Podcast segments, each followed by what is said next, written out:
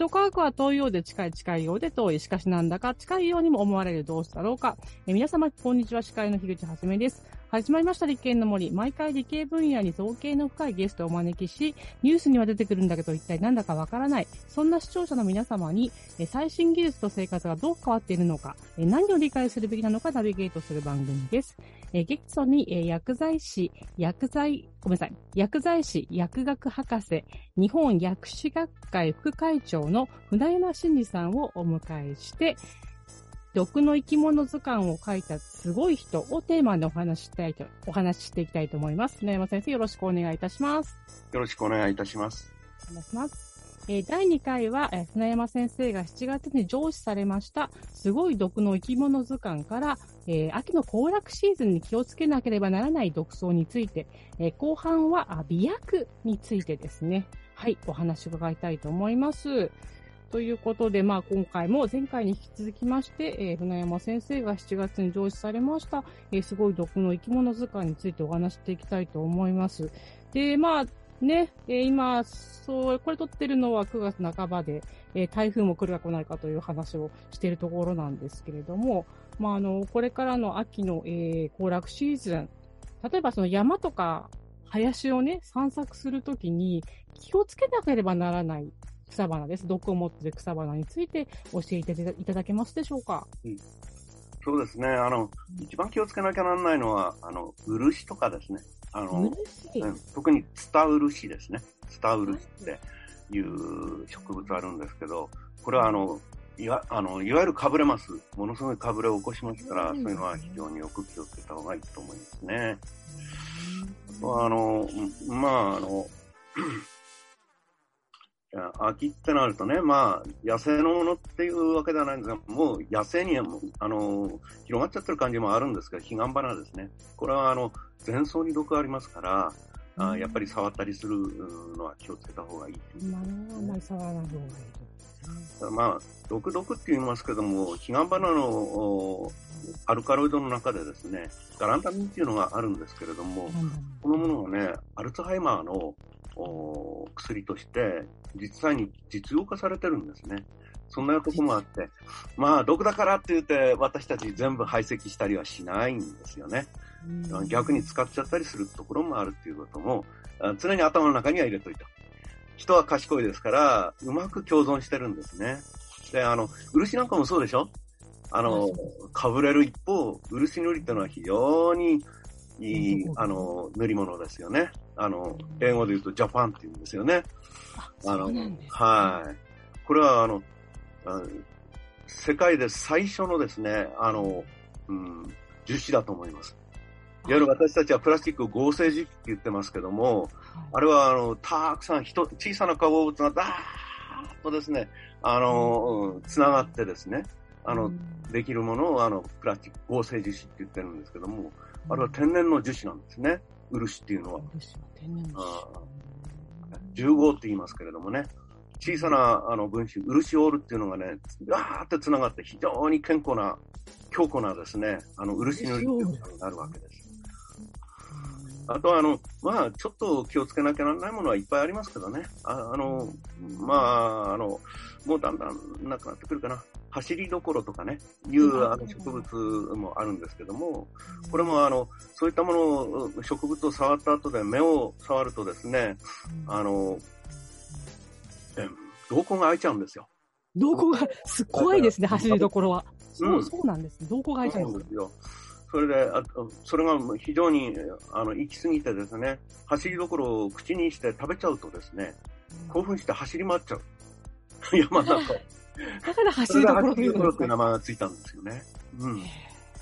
その走りどころに今、瞳孔が開くっていう話しましたけど、それはアトロピンっていうアルカロイドなんですよね。その原因です。これはあの非常に薄いものはですね、あの医療に使われてきてました。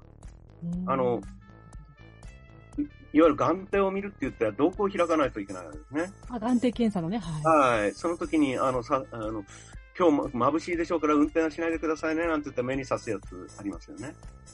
あれはね、初めアトロピン使ってたんですけども、今、アトロピンの化学構造を参考にして作った化学合成薬を使ってます。だけど、そういったような作用もあるということをあの、あるものもあるっていうこと。だから、僕はあの、よく薬毒同源って言ってるんですね。薬と毒ってのは、あの、源同じだって。薬毒同源であってですね、毒だからって全部排斥しているんじゃなくて、うまくお互い、あの、住み分けて使い、使えるものは使っていくというようなことが重要だと思いますね。あと、あの、うん山では敷見、敷見の果実ですね。敷見の果実なんてのは、これは、敷見っていうのはね、悪きみ、悪い、悪いみ、敷見というものの略らしいんですよね、実は。足きみってのは、これは、あの、ちょっと見たところでですね、あの、中華料理に使う八角に似てるんですよ。うん、八角してしまう、乾燥してしまうとよく似てるんですよね、特に。で、間違ってね、これを八角の代わりにね、使っちゃうと大変なことになるから、あの、八角は大事ですよ。だけど、こっちの方はダメ。ということで、十分に気をつけてください。で、まあ、まあ、いろいろあの、気をつけなきゃならないものはありあの、キノコは気をつけてくださいね、特にね。キノコね、はい、はいはい。あの、間違いやすいんですよね。よっぽど知ってるという自信のある方でもですね、中毒したりしてますから、あの、特にね、あの、月夜竹ってのは中毒一番多い数としてね、月夜木の竹。椎茸みたいな感じでね、クエストな感じしてるんですよ。これよく中毒を起こしますね。ただ、非常に嫌な目には吐いたりね、あの、嫌な目にはあるでしょうけど、死ぬまではいかないかもしれないけどね。これはね。ただ、あの、怖いのはね、あの、毒鶴竹っていうのは、真っ白なね、あの、テグ竹みたいな感じのね、あの、非常に立派なキノコがあるんですが、これは猛毒ですからね、あの、絶対ダメです。手出しちゃダメですね。毒鶴竹。毒まあそういったもんで、キノコはいっぱいあるんですよね。ああと、あの、毒笹子とかですね。あの、大変、あの、特徴的な毒のあるものとか、あの、人よ竹とかですね。人よ竹って面白いですよ。あの、あ、面白いって言ったら、これはね、あの、お酒一滴も飲まない人が、この人よ竹を食べても、なんてことないキノコなんですよ。おお酒を飲む人が、この人よ竹を酒のつまみにして、お酒を飲むと、どんなお酒飲みでもね、絶対ベロンベロンにあの酔っ払ってしまいます、そういうキノコあるんです。悪酔いするんです。そういったキノコがあるんですね。まあ、毒の一種ですよね。面白いでしょ？面白いです、面白かっただけ言ってはいけないんだけれども、そういういろんなものがあるってのはね、やっぱり、あの、なんていうか、文化の一種だよね。そういう毒ってのは。そうですね。ベロンベロンになるのなんか魔法みたいですよね。そうですね。うん。あとあの、まああの、野山あるって気をつけなきゃな、今気をつけなきゃならないのは鳥かぶとね。これは気をつけなきゃいけない。綺麗な花なんですよね、鳥かぶと。はい、綺麗な花つけます。これでね、ある時ホームセンターに行ったら鳥かぶと売ってたのね。ね それは、それでいいんですよ。別に幸いしてはいけないわけでもないし、そこに、あの、正し書きが書いてた。注意書きが。それ見てぶったまげてました。鳥かぶとは、目だけに毒がありますって書いてある。目だけに毒があります。前方にありますからね。嘘ですよ。全部、全部危険ですよ。命にかかる毒ですから、もう絶対ダメですよ。あの、口にしちゃね。今の時期はね、もう、あの鳥かぶと、あの、地上部を口にする人は、まあ、いないと思うんですけれども、春先に芽を出した時、この鳥かぶとの芽、芽ってのね、とっても美味しそうに見えるんですよね。多分山菜に似てるんだ。山菜に似てる。うん、だから気をつけなきゃいけないっていうことです。で、僕はね、あの、この日本でね、あの、そこらここらで見られるものって、あの、あと、バイケイソウなんていうのはありますけどね、これもあの、猛毒なんですよ。私はね、あの、日本の、うん、山野でちょっと見られるやつですね。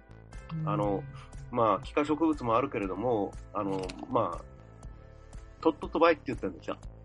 トットトバイ。あの、特に4つには気をつけなさいよって言って、それをトットトバイと覚えちゃうどうですかっていう。トットトバイのトはね、鳥かぶと。はい。2番目のトはね、毒うつぎ。毒うつぎ。ああ、はい。それから3番目のトはね、毒ゼリ。毒ゼリ。それから最後のバイはね、バイケイソウ。バイケイソウ。はい。コバイケイソウってのもありますけどね。バイケイソウ、コバイケイソウ、両方ともあります。このトットトバイ、トリカブトあ毒ゼリ、毒、あトリカブト毒うつぎ、毒ゼリ、それからバイケイソウ。この4つは特に気をつけてください。もう命に関わりますから。あの、気をつけた方がいい、あの、山野にある植物ですね。うん、あとね、あの、庭ではね、カロライナジャスミンって、あの、園芸店で黄色い花、綺麗な花つけるのよく売ってることありませんか？お茶で思い出したんだけど、今。カロライナジャスミンって言うんですけども、ジャスミンっていう名前ついてますけど、これ、ジャスミン茶になるジャスミンと違いますから。ジャスミンの花と似てるんですよね、確かね。香りが、香りが香りがとてもいいんですよね。それでね、カロライナジャスミンの葉っぱをジャスミン茶になるんだと思って、これ、あの、お茶にして飲んで中毒した人いますから、十分いただきたいものですね。前の結構ありますよ。あの、だから気をつけてくださいね。あの、この頃ね、あの、我が家でもうそろそろ終わり終わったんだけども、グロリオサっていう、あの、非常に綺麗なね、あの、別名、あの、キツネユリなんても言うんですけど、綺麗な花つける、あの、植物あるんですたくさんつけるんですけどね。これね、あの、実は、あの、コルヒチンっていうね、有毒アルカロイド入ってるんですよ。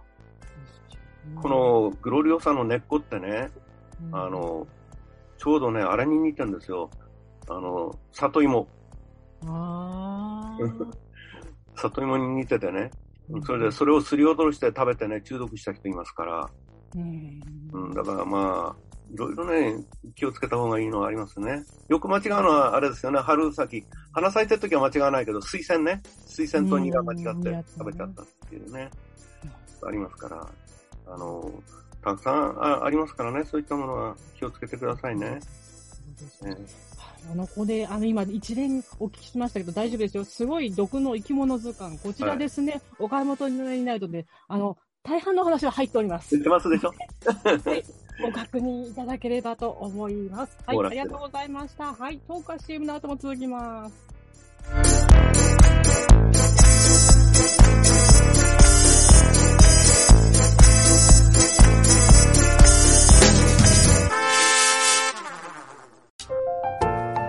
あなたの動画をアップすると、企業からあなたに面接依頼が届きます。逆指名型就活サイトスタートライン。TSE は鎌倉 FM を応援します。自治体、公的機関様のデジタルトランスフォーメーション、小中学校のギガスクール構想の STEAM 教育導入をお手伝いいたします。新クライアント総合研究所は鎌倉 FM を応援しております。それではここからは顧問のサイエンスライター富山かなりさんをまとめたトークになります。富山さん、今回は船山先生にどんなお話を掘り下げて話していただきましょうか？はい、こんにちは、富山かなりです。こんにちは。えっ、ー、と、船山先生、ちょ、ちょっと、うん、言いづらいのですが、はい、ちょっとセクシーな話題でですね、あの、排銀剤とか美薬と呼ばれるものについてお尋ねしたいんですが、よろしいでしょうか？はい、いいですよ。私ね、もとも、あの、苦手なところですけどね。わからないところですが。はい。まずこう。どんなお話でしょうか。はい。あの、まあ、端的にその美薬とかって、うん、それは本当にそういう作用するものが世の中にあると考えて良いのでしょうか？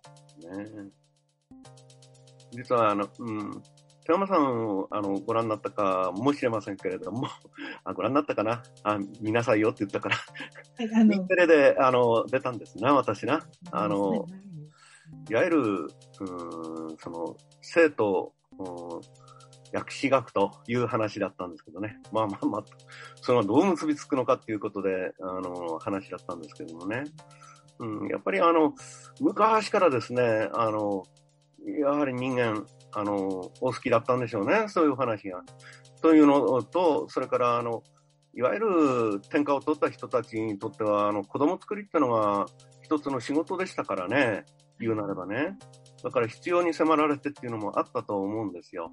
うんえー、美薬ってのがあるかどうかっていうお話で、この間その E テレの生徒薬師学でもお話ししたんですけれども、いわゆる、あの、それを飲むとですね、急にあの、富山さんがあの、ずっと品だれかかってくるとか、そういったものがあればね、面白いんですけども、ないと思うんですよね、そんなにね。それで、あの、そんなにというか、あの、まずないんじゃないかなと思うくらいですよね。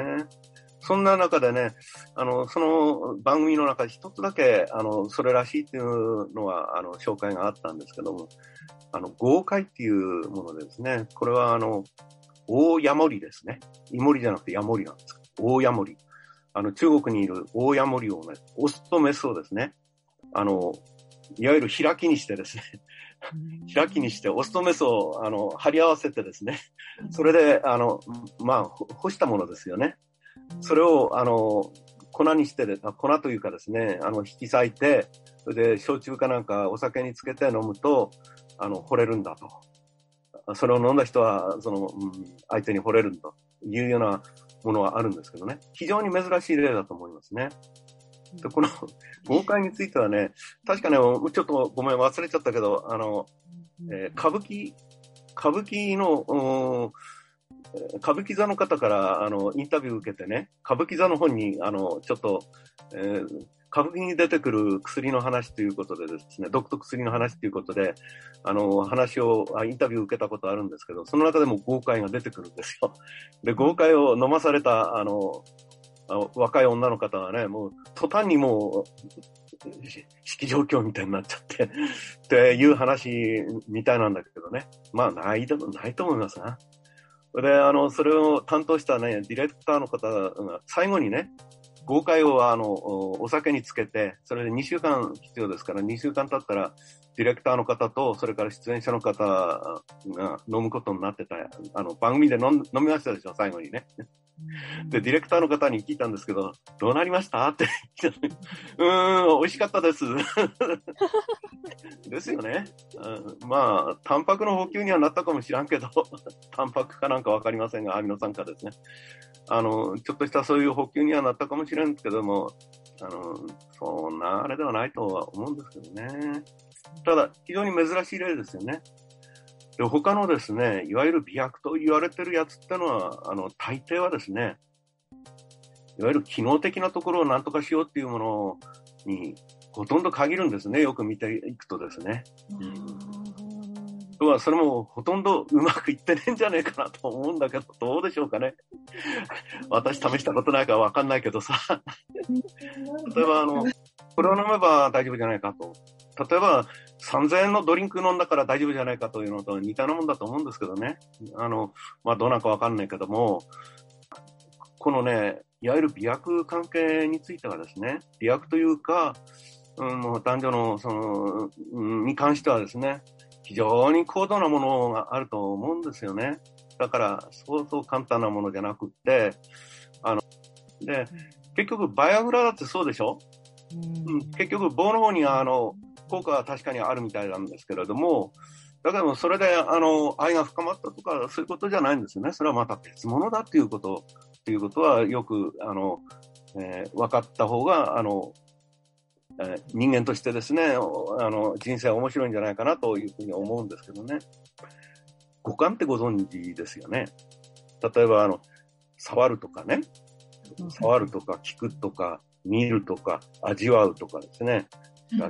あの、花、あの、香る、香る、香りを嗅ぐとかですね。五感に関係するんですよね。結局、人間が好き嫌いとかっていうのはですね。だと思うんですよ。見るとかですね、それから、あの、香るとかっていうのは、これは、あの、離れてても可能なものですよね。こういった点で、こう、相手に惹かれるっていうのはないでしょうか。スッとした香りね。例えば、邪香の香りなんていうのは、あの、邪香の香り、まあ、女性的な香りですよね。あと、見るってのはそうですね。見た目に、あの、麗しいかどうかとかってね。それから、あの、聞く。うん。この人の声が好きとかね。そういったところとかあると思うんですよ。この、あの、聞くとかですね。それから見るとか、あの、香るとか。そこら辺ってのが、やっぱり、あの、人間のセクシュアリティっていうかですね、関係してんじゃないかなと、よく関係してんじゃないかなと。だから、医薬品、あるいは、あまあ、あの、生薬、うん、と言われるもの、植物と言われるものもですね、そういったところをくすぐるものが、あ私たちは惹かれるし、それが場合によってはそれを身につけた女性に惹かれるとかですね。そういった意味では、あの、いわゆる、あの、美白的なところはあるのかなっていう。ちょっと花を飾ってみたらまた違ってたりね。それを、まあ、おかしいんだけど、女の人がさ、こう、花飾りなんかしてたら、ね、やっぱり可愛らしい、綺麗だなと思ったりするじゃない？ね？だから見るとか、香るとか、それから聞くね？うん。美しい声でエーデルワイスなんか歌われたりさ、やっぱり、ああ、いいなと思ったりすると思うんだよね。うん。そんなようなことで、うん。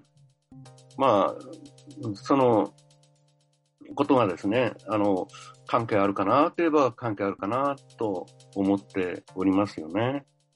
ちょっと、がっかりするお話ではあるかもしれないけれども、あの、お互いに、だから、そういったものを介在にして、あの、もっと高次なところで惹かれ合うというようなところが、実際の美薬なんじゃないでしょうかと。変に結論付けちゃったけど。はい、ありがとうございます。そう、あのね、こう、昔のね、お殿様の子孫繁栄は子孫繁栄で、今のロマンチックな気持ちとは、全然求めるものがまず違うのよっていうことね、うん。あったんですよ。これは深刻だったんですよね。深刻なおお取り潰しになるかもしれないってことあったからね。あもあったし、やっぱり自分の、じあの、まあ、養子っていうこともあったけども、自分の子孫を残したいっていうことがあった。だから、あの、各、あの、各藩には、あの、お薬園っていう、あの、薬草園が結構あったんですよね。あの、仙台にもありましたし、福島にはまだお薬園っていうのがありますよね。結局、その、お殿様が、その、使ってたわけですよね。なんとかいいものはないかということで、あの、励んでたわけですよね。うん。だと思います。現代の私たちですね、うん、なんかこっそり薬を混ぜてどうこうしようっていうんじゃなくって、なんかこう気に入ってもらえるもっと他の方法に頭を使うのがセクシーなのかなという結論に至りました。ありがとうございました。ありがとうございました。失礼しました。